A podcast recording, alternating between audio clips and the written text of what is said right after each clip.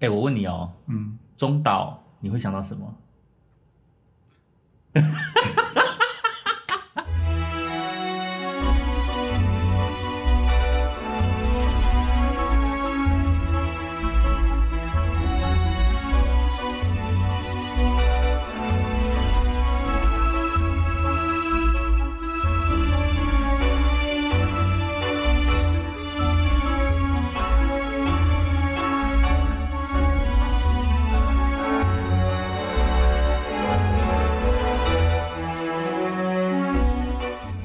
中岛中岛中岛美雪，中岛美嘉，哎呀，为什么讲中岛呢？因为我们在我们镜头中间有一个电影海报，那这部电影的这部片的导演是周梦红，钟梦恒。然后我们两个去看 首映的时候，台我有中嗯耳耳朵就是一直听到中岛中中岛岛中岛，我心里想说中岛，嗯，中岛不是要接美雪吗？我就噗嗤大笑，整个戏院就我们两个人在笑笑这个梗，因为那天是瞿幼宁导演来台中，对啊台中市政府新闻局包场，嗯，哦，贵宾首映的这个会，那呃，我跟克里又刚好很荣幸有这个机会去看，然后前面是呃维尼，就小熊维尼那个瞿幼徐宁勇你徐勇你暖场，你好坏，嗯好啊，他他现在应该很不喜欢人家叫他维尼，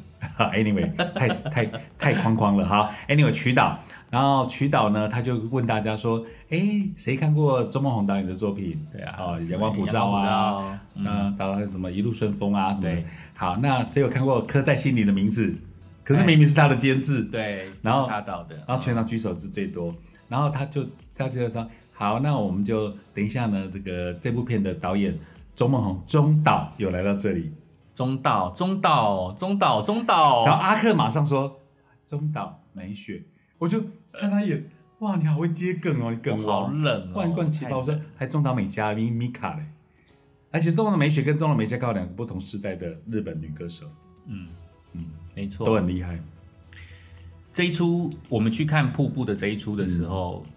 我觉得印象最深刻的就是偶尔飘来一阵雨，哒啦你的点点洒落了满地。这出剧就是完全就是这一首歌在吸引我，因为我以前年轻的时候最喜欢听这一首歌，民歌，好喜欢哦。嗯但是我那时候不知道，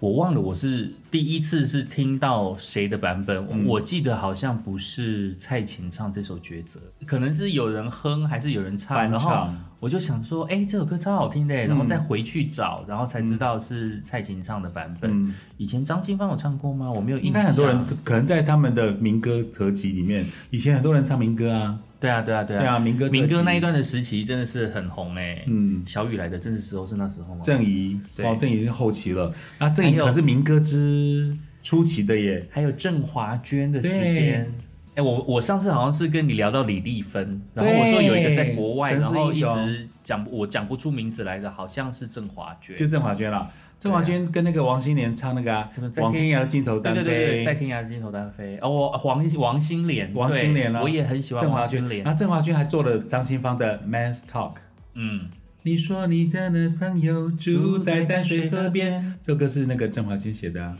啊不是还有时那候个林慧萍那个哒哒哒哒哒哒，哎新恋情，好多歌，还有那个啊江蕙，嗯，江蕙很多歌都是郑华娟写的，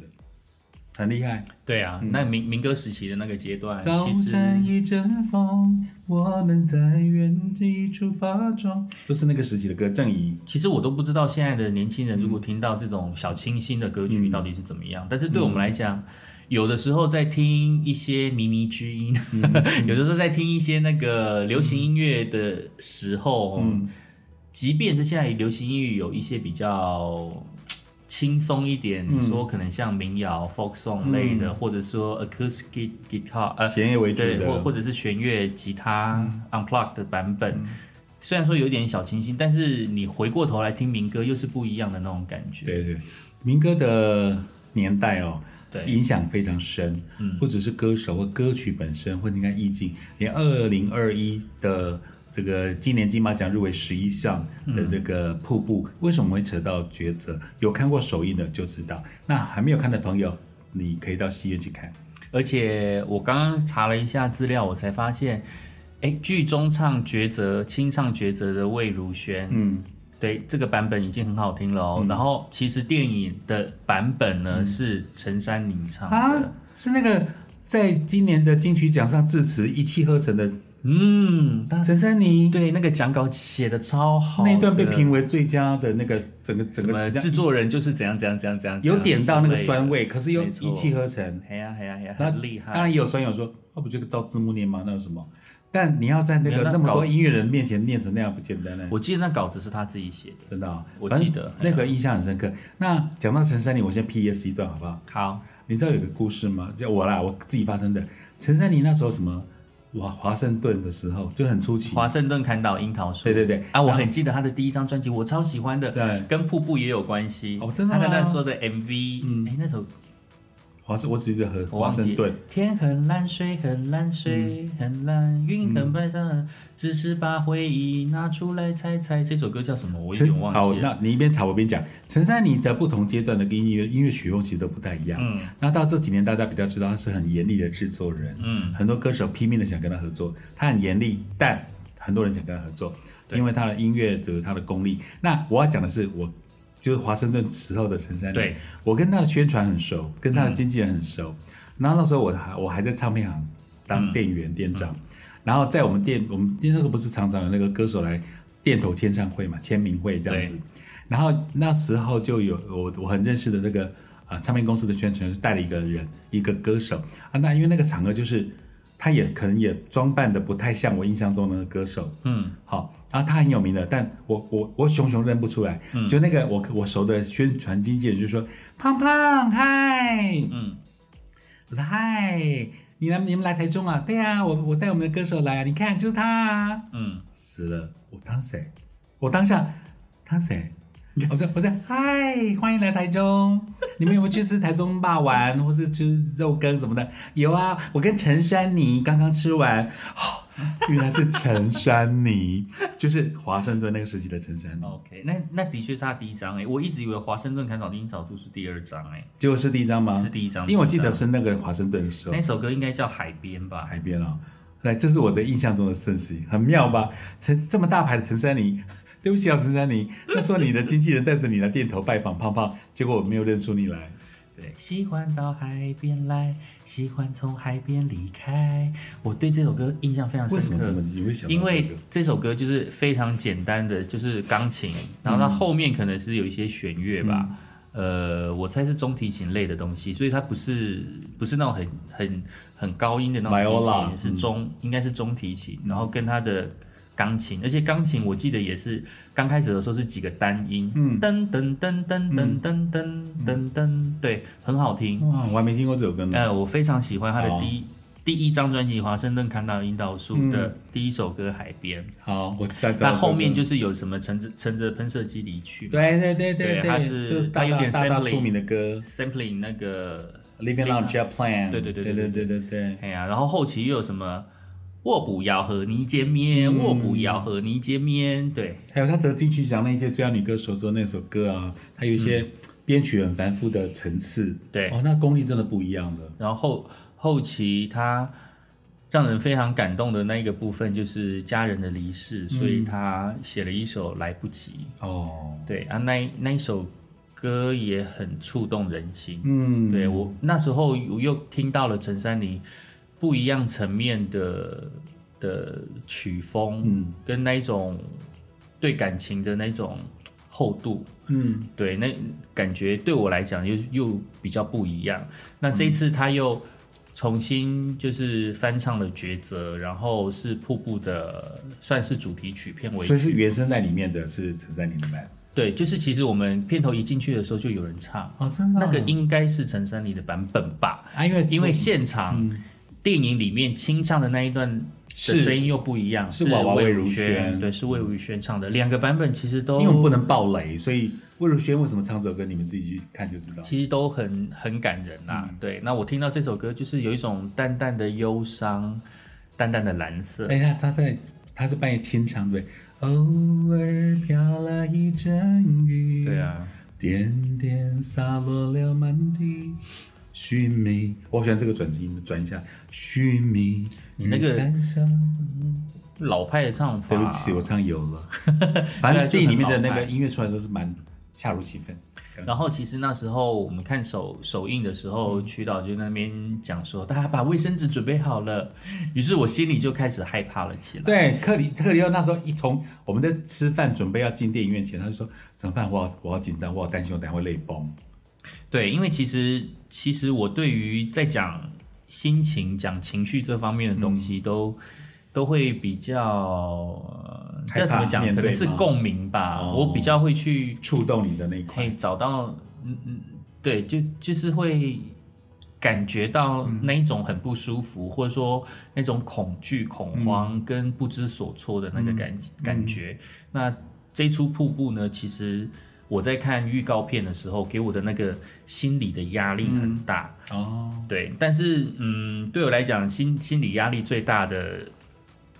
其实是那个什么，《我们与恶的距离》。哦，他们那时候是第一次谈到了思觉失调。嗯，金钟奖前年大获全胜，对对对对对，然后那时候那个感觉就是，虽然说我不知道那个状态是是不是真的有这么样子的，让人家觉得震惊，嗯，对，但是它其实背后要教育。我们每一个看的人，就是你要怎么样子去理解，嗯，重点其实是在理解，有而、而且我觉得理解有的时候很需要天分，或同理心对待他对对们，对不对我来讲，有的时候这个是必须去学习。嗯，如果说我们没有办法去理解，那我们只能去学习理解。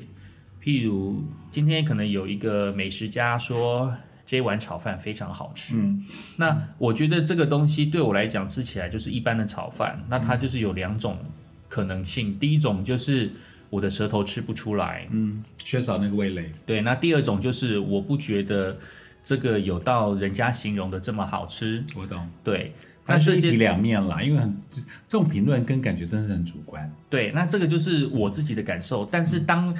当美食家在说这个东西好吃的时候，这是他的感受，嗯我应该要去理解他的感受，而不是我拿我的感受去反驳你为什么觉得这东西好吃。我明明就不觉得好吃，就是我们不是站在对立面，我就会去理解说，哦，原来你觉得这样子的东西是好吃，嗯那我就会知道说，我可以用这个好吃来去拼凑出你的样子。我懂了，对，我懂。那其实换换作是当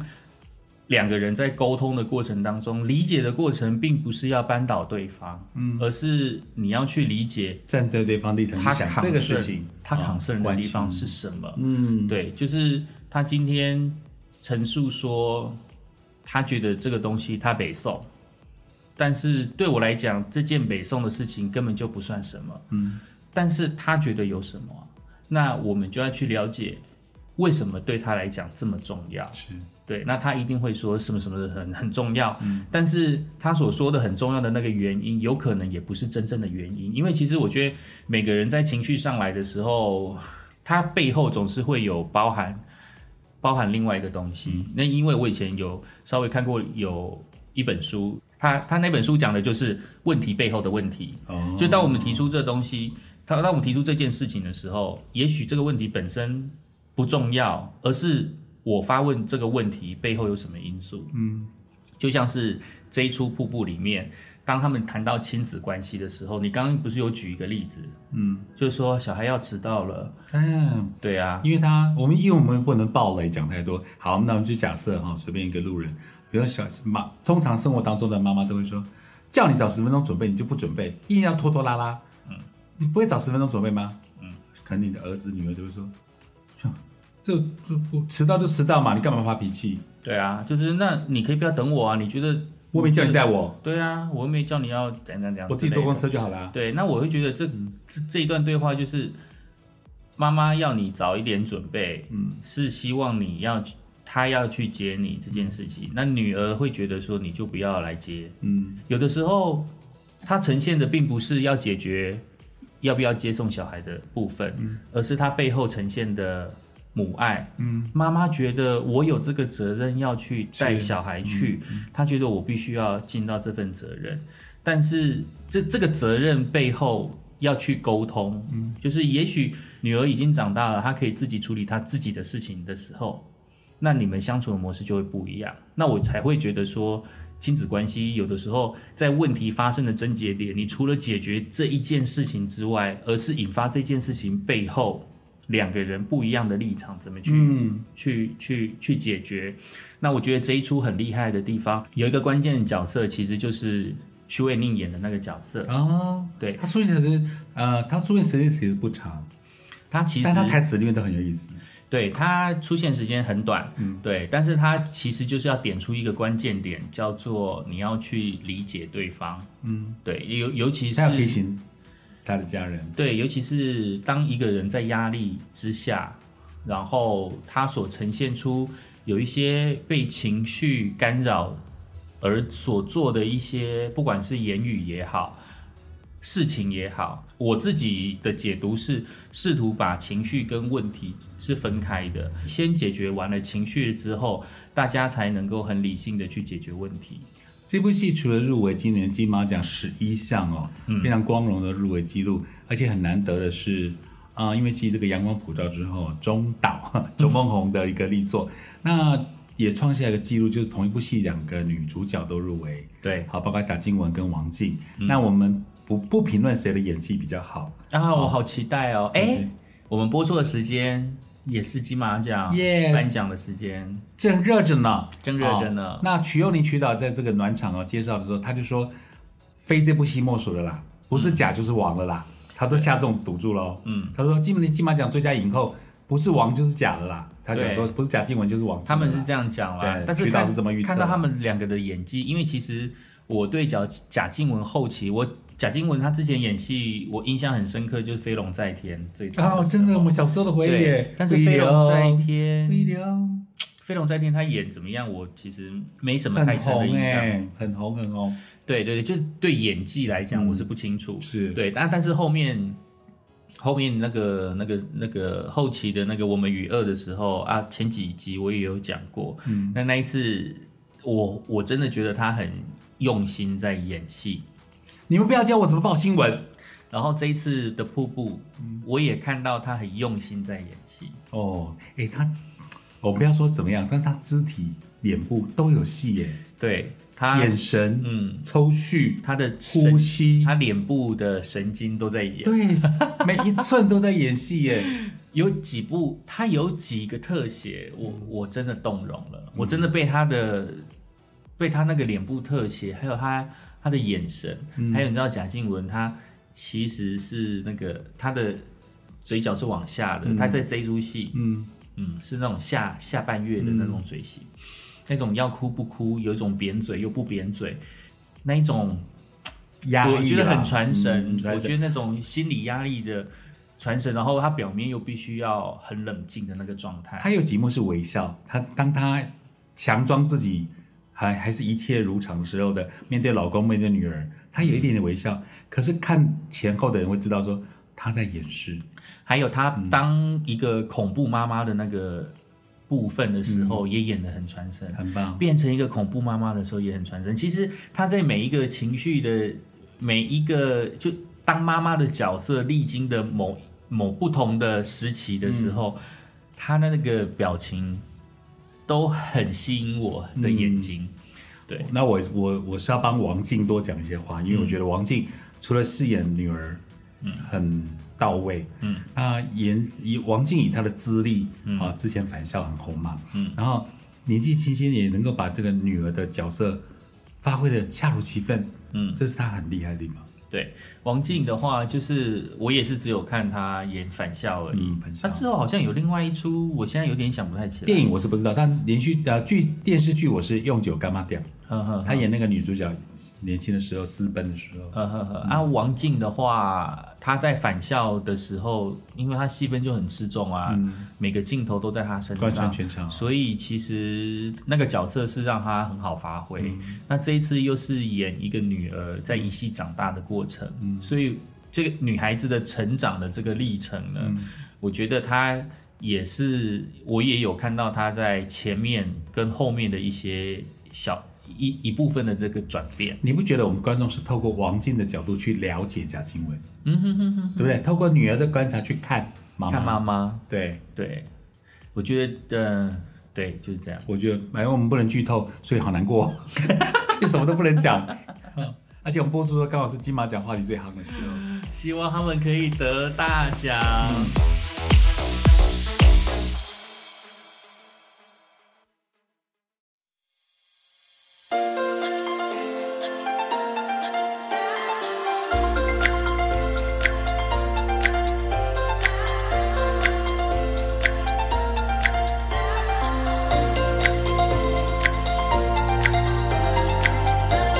其实我们刚刚在这个瀑布的戏剧里面啊，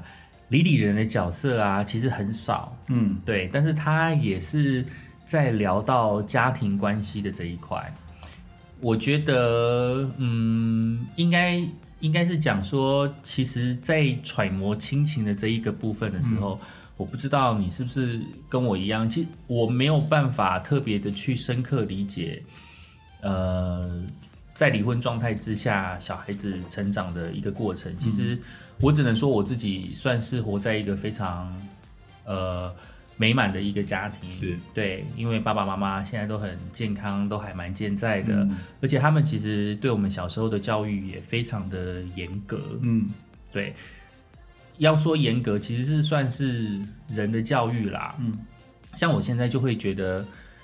做人谦虚，然后兄友弟恭，知然后敬佩要尊重长辈，是哦这一些。礼貌，有的时候，其实，在现在看起来的时候是有点老派，嗯，对，有，而且现在小孩子其实有可能是受过美式教育，像以前哦，以前我们如果在公车上面，我们有那个博爱座，以前都会觉得说博爱座就是给长者坐的，或怀孕的或不方便的，，对，或不方便的一些人去做。但是后后来就是现在呢，你会发现说，其实博爱座只是当你遇到老人家的时候，可以让他们优先做。嗯，对啊，我觉得博爱座就是一个很有趣的一个过程，就是。呃，以前常常看到新闻上面就有有人在那边讲说，老人家看着人家有人坐在博爱座，就指着说你们这些人不尊重老人。给我起来，还打架嘞，上新闻。，对啊，然后但我们这个世代，我们是我是不会做的，我是不会去做不爱做。我这个时世代，我你也也不是会，哈我也不敢做，因为我就觉得不要在那边惹事。嗯，对对，就是觉得啊谁，谁不舒服谁做，但我们绝对不会去做。对啊对啊，我就想说我可以站着我就站着啊，要不然坐那个位置又要被别人一样指的指点眼光点，对我反而觉得那是另外一种很奇怪的感觉。嗯那其实现在的年轻人，我在网络上就有就有看到看到人家在那边讲说什么敬老尊贤，他说尊敬一个人是不不分年纪的，只要你值得被尊敬。这是不分年纪的，但是如果你做出不值得尊敬的行为，即便你年纪大了，我也不需要敬重你。是，所以其实是一个人格的养成。嗯，所以那时候就有人讲说什么敬老敬老，没有你尊敬是不分年纪的，嗯是你值得被我们尊敬。嗯，对啊，对啊，对啊。那我觉得这就是一个比较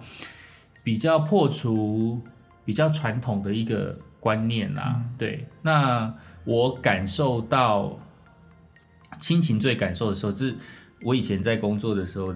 嗯，有一次在你面前掉眼泪，我印象很深刻。赶快勾我勾起我回忆，快 点！现在最好听就现在，快现在点！比较没有，就刚是那时候我说们去掉眼泪嗯吃饭的时候，我好像跟你聊到，诶、跟你聊到我爸爸。哎，我有点，我有印象 了，我有印象了。对，那时候我就跟你然聊后到阿珂就说，哭了，我我对于亲子关系并没有那么深刻的感受，一直到呃我当兵的时候，怎么我了当兵的时候是在南沙，对，我们前几集有聊吗？也、没有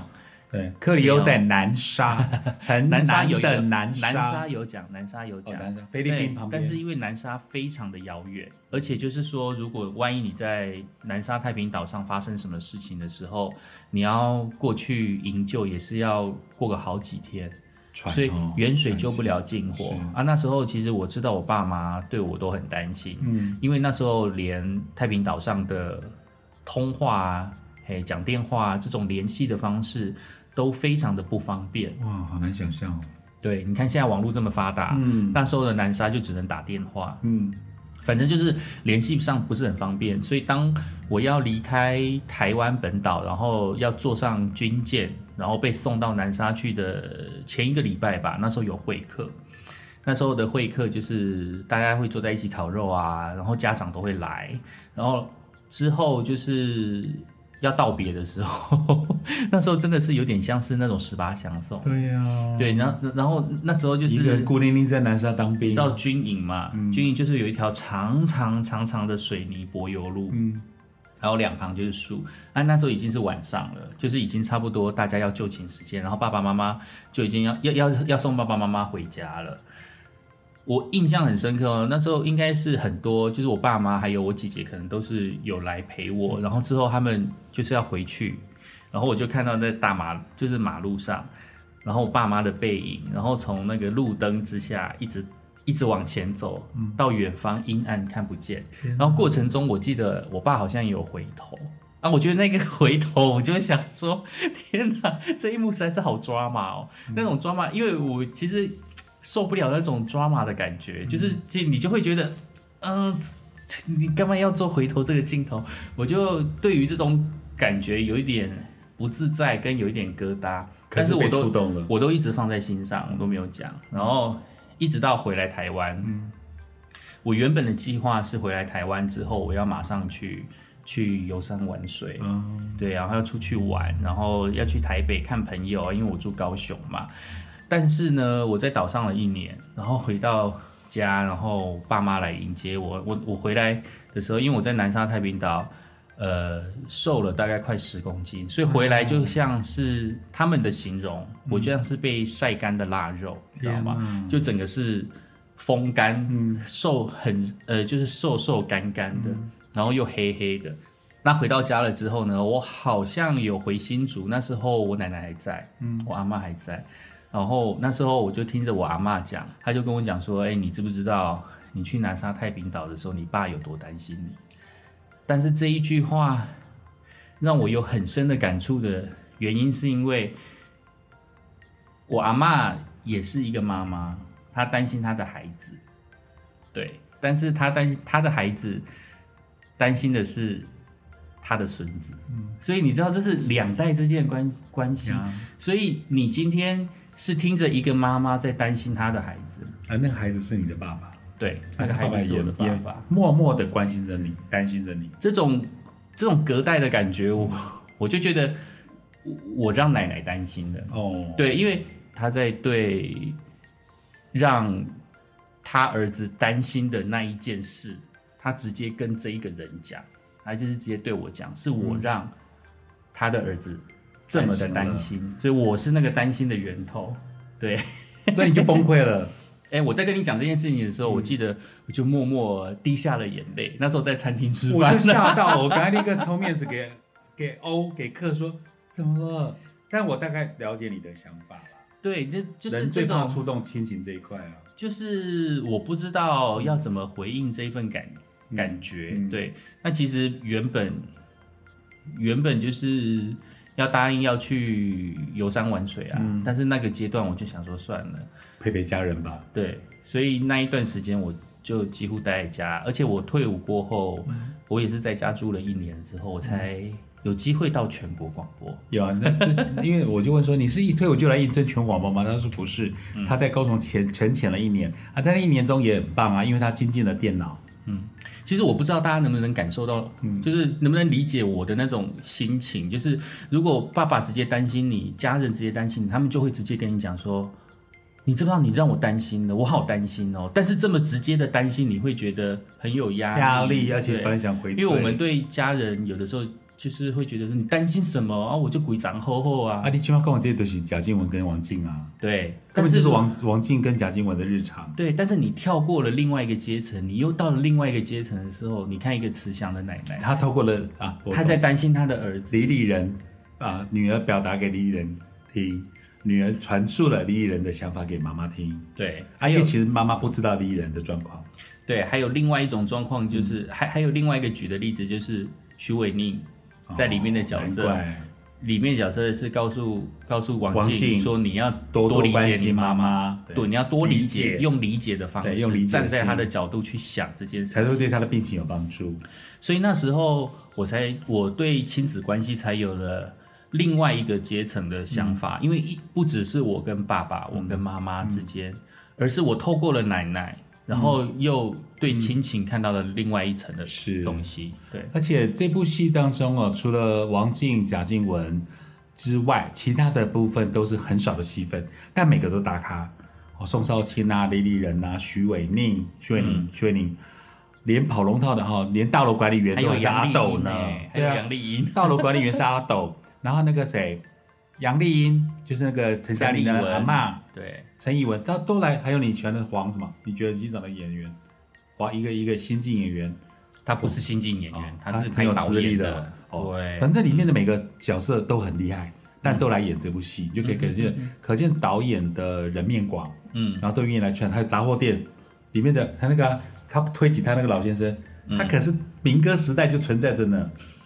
邓志宏，对，啊邓志宏就被他推的那个啊，嗯嗯嗯，他就是就是他，嗯哎呦哦，我们就卡在说不能剧透，反正呃，当然我们看完之后，我们离开戏院的时候，很多人说他在演什么、啊、跨博文呢、嗯，但我觉得嗯你你想去细细品味，你一定会悟出你你你被触动的地方了。我觉得每个每个人在看电影的过程当中，都是找一个跟自己的心境有相呼应的那个部分。嗯对对有没那有进去就看你了。像亲情的这一块，嗯就是有的时候会很触动我，但是对很多人来讲是比较比较没有的。嗯，对，那你你说讲说亲情的这一块的话，很触动我的，还有另外一出是《星际效应》，啊、好好看哦，那对，是好莱坞经典呢、它真的超经典，你就讲是一下讲一下大略剧情，也许有人没看。星际效应就很简单，就是一个女孩，然后爸爸是太空人，然后她反正她就是要去要去找太地球以外的另外一个可以生活的地方，嗯但是要去要去外太空的话，就是要好几个光年嘛。嗯那那时候就是有做一个类似时光机的东西，然后你必须要去到什么银河系的、啊、某个地方，你要到火星外面啊，甚至要钻过了一个什么那个叫什么黑洞啊，嗯或者说一个什么其他地方，但是你一进去，在某一个星球上面，如果过什么二十四小时，其实再换算到北地台球湾上地，球的你换到换算到地球上的话，你可能就是要三五年，甚至是十年，就是有这种时空错置的一个感觉。那我觉得这一出的这一出《星际效应》的这一出电影呢，它就是把鬼这种灵异的事情变成科学化的一种方式。女孩那个小女孩之前在家里就发现她家的房间书会自己掉下来，然后这个东西他们就说这里这个这个这个环境是有点像是重力的一个什么奇怪的一个空间之类嗯的，甚至让我想到有什么什么百慕达三角活啊，动。类似那一种就是有或一个哦钢铁人第二集嘛，他们是一本书对往下啊，我掉们，出它出会从空中掉下来。粗，嗯就是用很粗浅几次的方空说法间，如果说它就是一种时空裂时痕，空还怎么样子、嗯都随便。但是在当下呢，小女孩看起来很像是鬼片的东西，但是透过科学的。用透过科学的方式去解释的话，是她未来的爸爸在丢给她一点讯息，希望把她爸爸揪出来。哦，对，那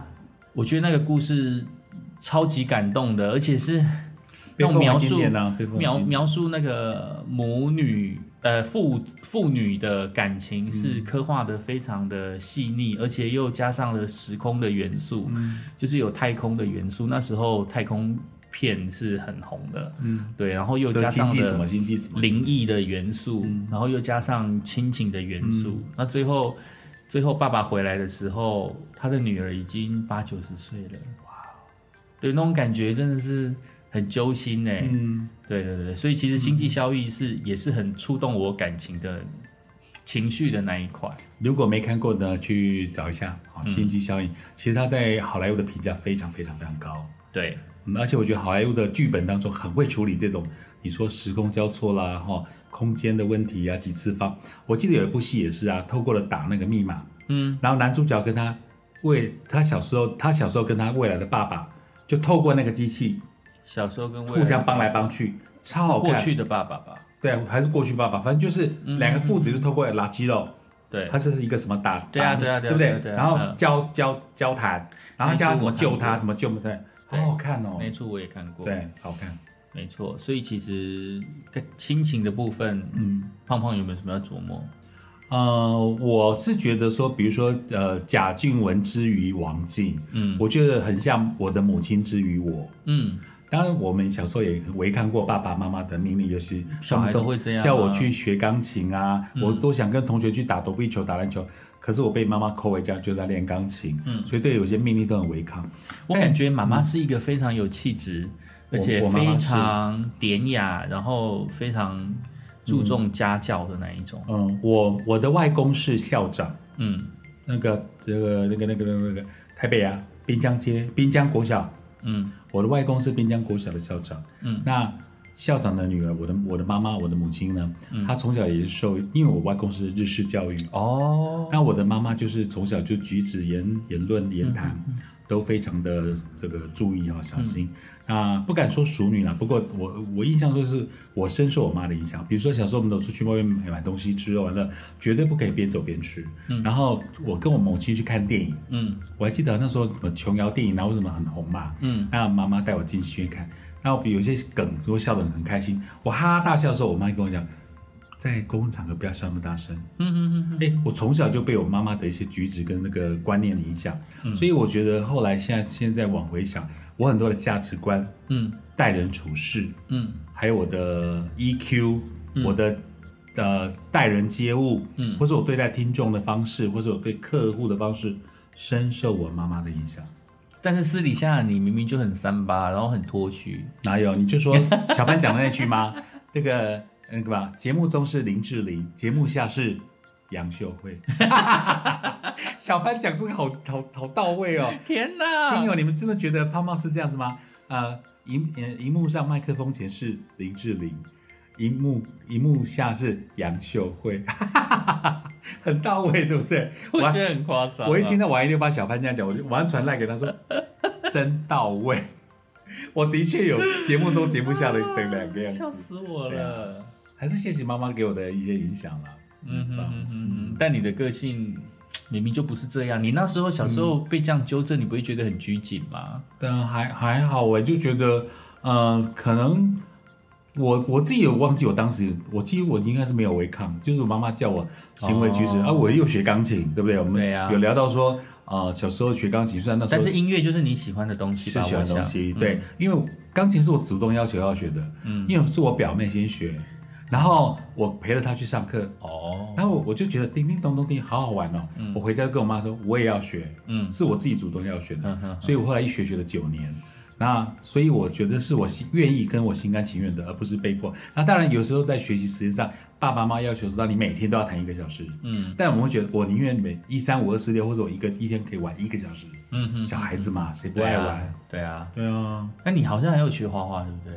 有小时候有有学我小时画候画最讨厌画画了，为什么我很我讨厌画画还得过，名次哎？而且我也很讨厌。我那时候也有上过书法班哦，书法也要学，啊，我也很讨厌。嗯我就是很讨厌坐在那边然后画什么东西的。嗯，我小时候画画超级没耐心，而且我看到画就反感。嗯但是不知道是谁跟我讲说我很有绘画天分，还有我很有色彩天分，但是我非常讨厌画画。好妙哦。对，很奇怪。我现在想起来，小时候超级反抗。那嗯时候课后辅导要，我觉得很有可能我课后辅导一直很想要出去玩，但是就是被规定一定要去学画画。哦所以你就讨厌还画画是学书法，而且书法每次我都看不懂，老师圈起来，我真的不懂哦。就是写完书法之后，嗯那老个师勾不勾是那会圈个顿起来点，吗？对，好，他圈起来到底是我这个地方有问题，还是我这个地方是好很好吧？的？我记得是好的我完全都不知道，哦，他们你们我老都师不没知解说吗？道，啊老师没有解我说，记他得就是只有好画啊因。为我们那时候写书法有没有？比如说一横一竖，那一点嗯那个如果点的不是，老师会把它圈起来，我觉得对是好的。但是我每次哦，就是他圈起来的地方啊，嗯有一半都是我觉得我写的很丑的地方，所以我就觉得很奇怪啊。就是我觉得丑的地方，我觉得好看的地方，他怎你么不没有？缺，他就他为什么没有觉得这那个我觉地方得好啊丑掉，看呢？你反而圈了。对啊，我觉得丑的地方他反而圈了，然后上我就一帝直啊搞，不为什懂么我的字写那么丑， 他们觉得很好看？上帝啊，为什么我觉得不好看，他们却觉得好看？所以我觉得我小时候我小时候可能有点调皮或过动，还怎么样，嗯我不确定。但是，呃，也许，也许家人想要透过我画画啊，或者说写书法来稳定我的心或稳定我的情绪。啊那是那我那小个时候年可代的能爸妈都会这样，就是让你学个东西去暴躁啊定什么鬼静的定心这样子。对啊，对啊，对啊，对啊！但是我很讨厌。然后那时候就是三不五时就会跑到邻居家，我们邻居家学钢琴，我就会坐在旁边看他学钢琴。啊，你有没有弹？我没有，但是啊，你我就会看他。哎，搞不好你现在对对音乐节奏敏锐度是从那个时候就养成了哦。啊，咱但是因五哥为脸哦，我们那时候学音乐很贵啊，钢琴也很贵对啊，所以对，没错，像小小时朋友候有点难想象。小时候就不不不奢望能够学钢琴。但是小时候不是有直笛课，哦我就开始吹直笛，对所以，我小时候就一直吹。对， 你小时候就那么会吹 哦。那时候还会自己吹流行歌哦。对，简谱吧，对不对？然后嗯谱谱我其实看不懂你看，不懂我是自己想象旋律在哪就里。有。对，，我就想象旋律在哪里，然后我就自己找洞。 你不但很会吹，你还会自己找洞。对，我会自己找洞。相信很多，哎，我我好像也吹过纸笛耶。是是对啊，每小个时候人呢都要要说咪咪吧妈，嘞嘞，每个人都要吧。好玩好玩。嗯，三好六了，咯我们要做一点结尾，这所以期呢节目就到这边喽。哦记得锁定跟追踪跟留评论喽，五颗星，下回见拜。